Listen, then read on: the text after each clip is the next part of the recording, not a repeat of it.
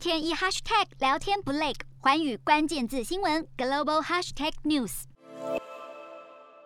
这礼拜六就是公投日了，现在各政党都卯足了全力来做最后的冲刺拉票，而民众之间的讨论热度也是越来越高。这一次的四大公投项目分别就是重启核四、反莱猪进口、公投绑大选以及三接迁离。国民党党的态度呢，一个是喊出了四个不同意，一个是喊出了四个同意，也就是呢，打算把公投来回归传统的蓝绿对决。不过至于呢，台北市长柯文哲所带领的台湾民众党一开始的态度是良好好两坏，不过由于呢最后党内的意见分歧，因此最后是打算聚焦良好，也就是反莱猪跟护早教，是呼吁民众要投下同意票的。而过去一直被视为是小绿的时代力量，这回的立场呢是三好一坏，也就是只有不支持重启核四。不过我们可以看到呢，其实这就跟民进党的立场是相差非常多的。近期亲民党主席宋楚瑜也针对了公投表态了，他是喊出一好三公道。食安最重要，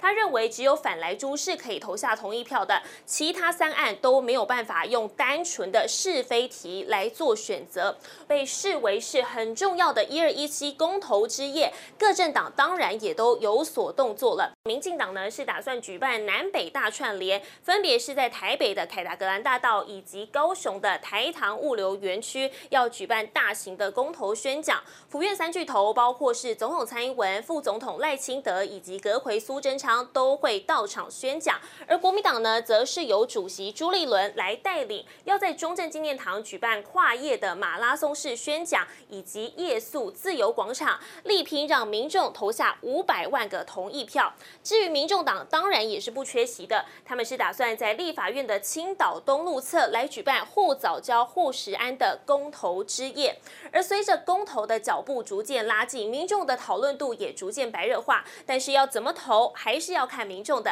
自由选择。四大公投，人民做主，民意风暴来袭，政府如何接招？锁定十二月十八日晚间十点，有评有据看台湾特别节目，决战四大公投议题，独家剖析，就在环宇新闻 YouTube 频道直播。